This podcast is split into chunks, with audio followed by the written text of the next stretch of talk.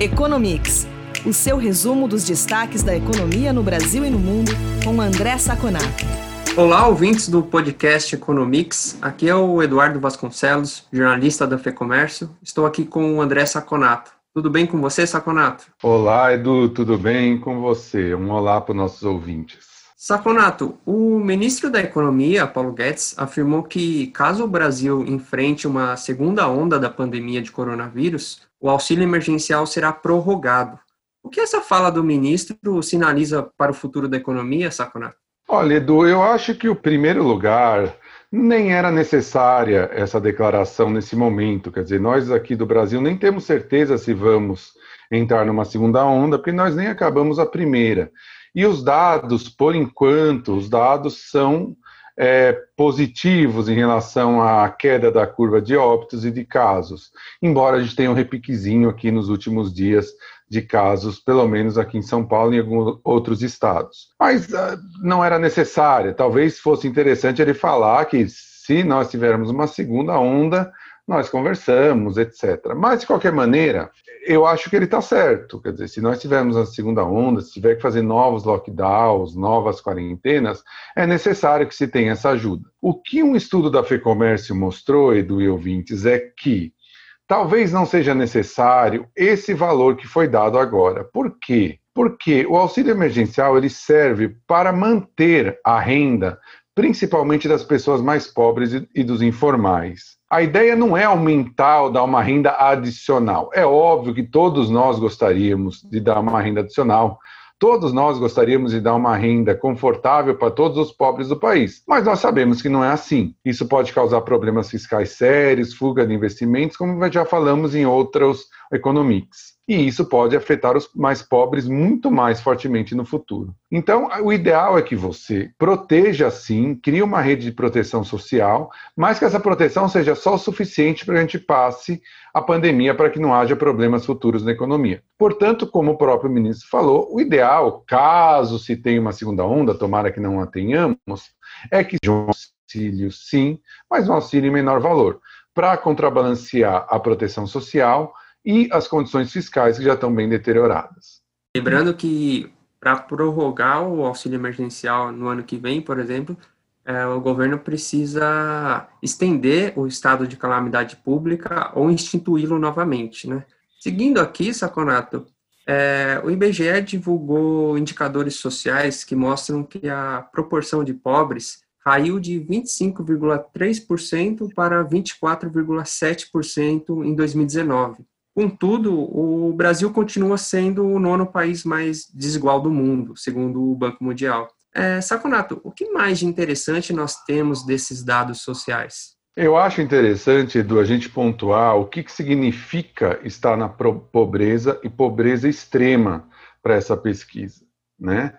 Ele considera uma pessoa pobre que ganha 5 dólares, até 5 dólares e 50 centavos por dia, transformado em paridade do poder de compra. O que significa isso para o nosso ouvinte? Não é a tradução literal, você pegar lá o dólar e multiplicar pela taxa de câmbio, né? No caso aqui, 5,50, vezes alguma coisa próxima de 6, daria alguma coisa em torno de 30, 33 reais por dia. Não é isso. Eu tenho que manter o poder de compra, ou seja, se no Brasil o custo de vida é mais baixo, dá um valor um pouquinho maior, que um pouquinho menor em dólar, né, para se manter a mesma coisa que nos Estados Unidos. Nesse quesito, foi que o Brasil melhorou na margem, de 25,3% da população para 24,7%. E a pobreza extrema, que é esse mesmo indicador, só que 1 dólar e 90 por dia, até 1 dólar e 90 por dia, o Brasil se manteve igual, em 6,5%. Vale pontuar duas coisas. Primeiro, esse número é extremamente baixo. Brasil e países pobres já tiveram números maiores, mais que o dobro disso. O Bolsa Família ajudou muito nesse índice. E essa é o maior, esse é o maior mérito do Bolsa Família. É, 6,5 é um número satisfatório. Temos que melhorar, mas é satisfatório para um país como o Brasil. E esse é o número que a gente deve se preocupar. Eu vejo muita gente se preocupando com desigualdade, desigualdade. É óbvio que é interessante ter um país o mais igual possível, mas o mais interessante, o mais necessário, o mais urgente é tirar as pessoas da linha de pobreza. Isso que tem que ser a principal meta, bem antes de combater a desigualdade.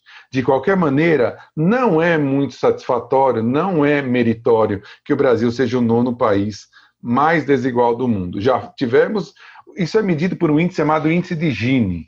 Quanto mais próximo de um, mais desigual. Quanto mais próximo de zero, mais igual o país. Ele vai de 0 a 1. Um. O Brasil estava 0,545 em 2018 e 0,543 em 2019. Nós baixamos muito nos últimos 20 anos, mas agora estamos escorregando e andando de lado.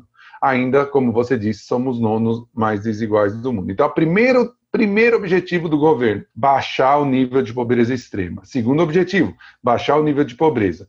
E aí o terceiro é tentar combater a desigualdade. Não podemos nos confundir nessa ordem. O setor de serviços continua na sua caminhada para se recuperar da crise. O setor cresceu 1,8% em setembro na comparação com agosto, mas segue abaixo do nível pré-pandemia.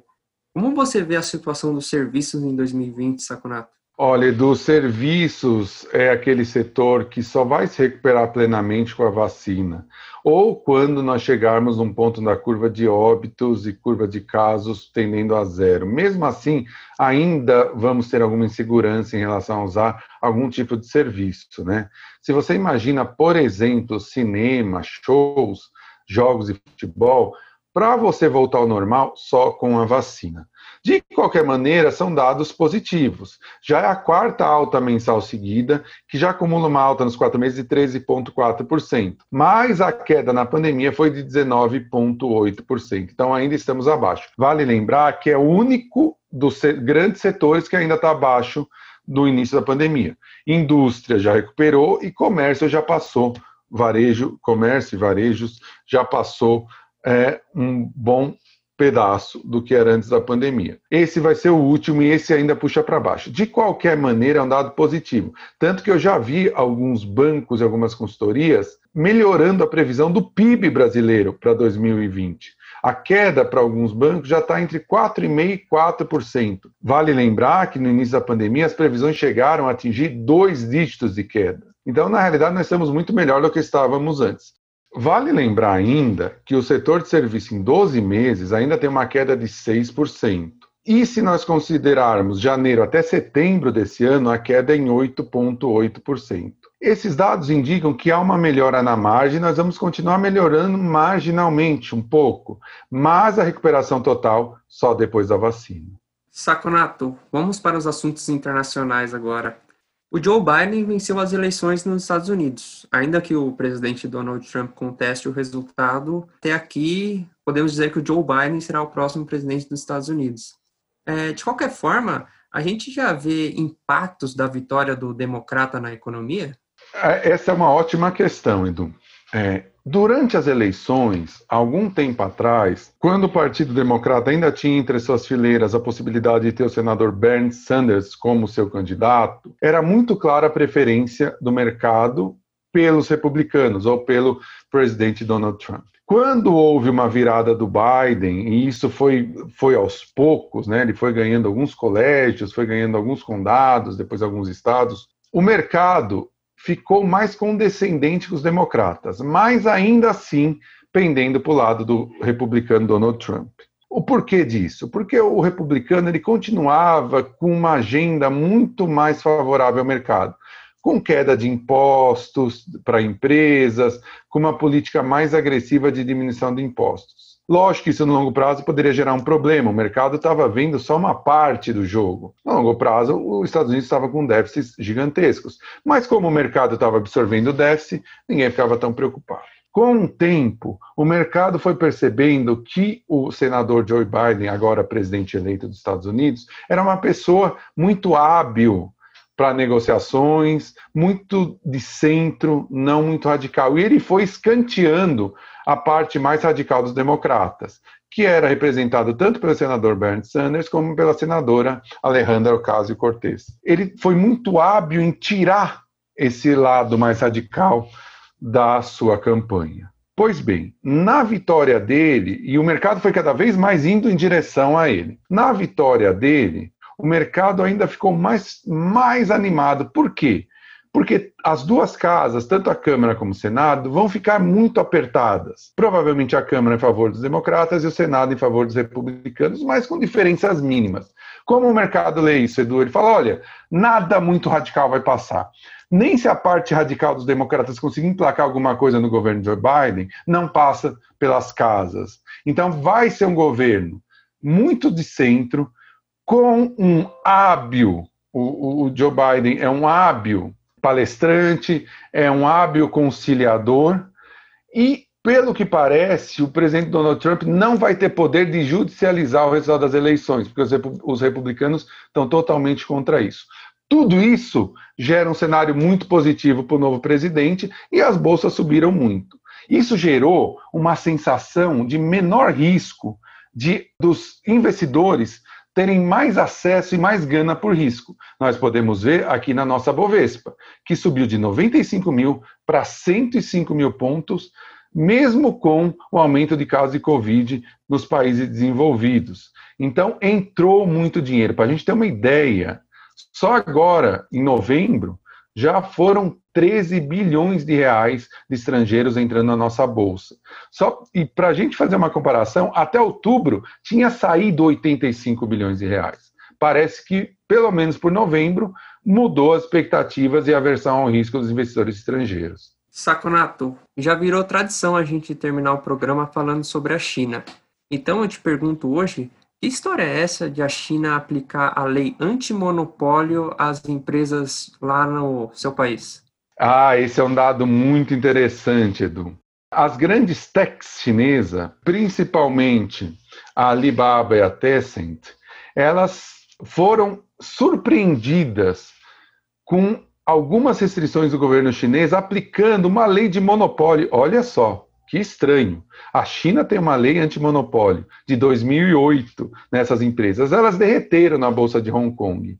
E aí você imagina, toda a estrutura industrial da China foi construída quando o governo canalizou recursos do mercado financeiro, do mercado de capitais, para algumas empresas de tecnologia, para que elas fossem fortes e competissem com o resto do mundo. Isso significa, obviamente, que essas empresas teriam poder de mercado ou até no limite monopólio, e o governo sabia disso.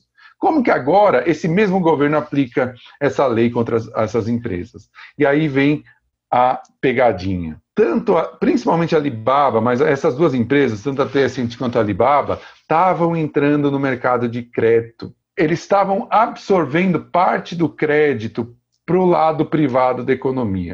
O governo chinês odeia isso. Por quê? Todo desenvolvimento chinês é feito por, por um processo que, que draga todo o crédito para o governo. E o governo distribui o crédito segundo critérios de eficiência e segundo critérios de um planejamento a longo prazo feito lá naquele plano quinquenal que nós falamos no último programa. Ele tem terror que abra-se uma torneira para que esses recursos fluam para o setor privado e ele não possa fazer os planos de acordo com, com que o plenário, com que o plentum é, resolve. Portanto, ele utilizou essa lei de antimonopólio simplesmente para avisar esses empresários: não mexam no crédito, ele é meu. O recado é: vocês podem ficar ricos, desde que não se metam nos assuntos de Estado. Saconato, é isso por hoje. Obrigado pela entrevista e até uma próxima edição do Economics. Muito obrigado, Edu, pela nossa conversa. Grande abraço e até a semana que vem para os nossos ouvintes também.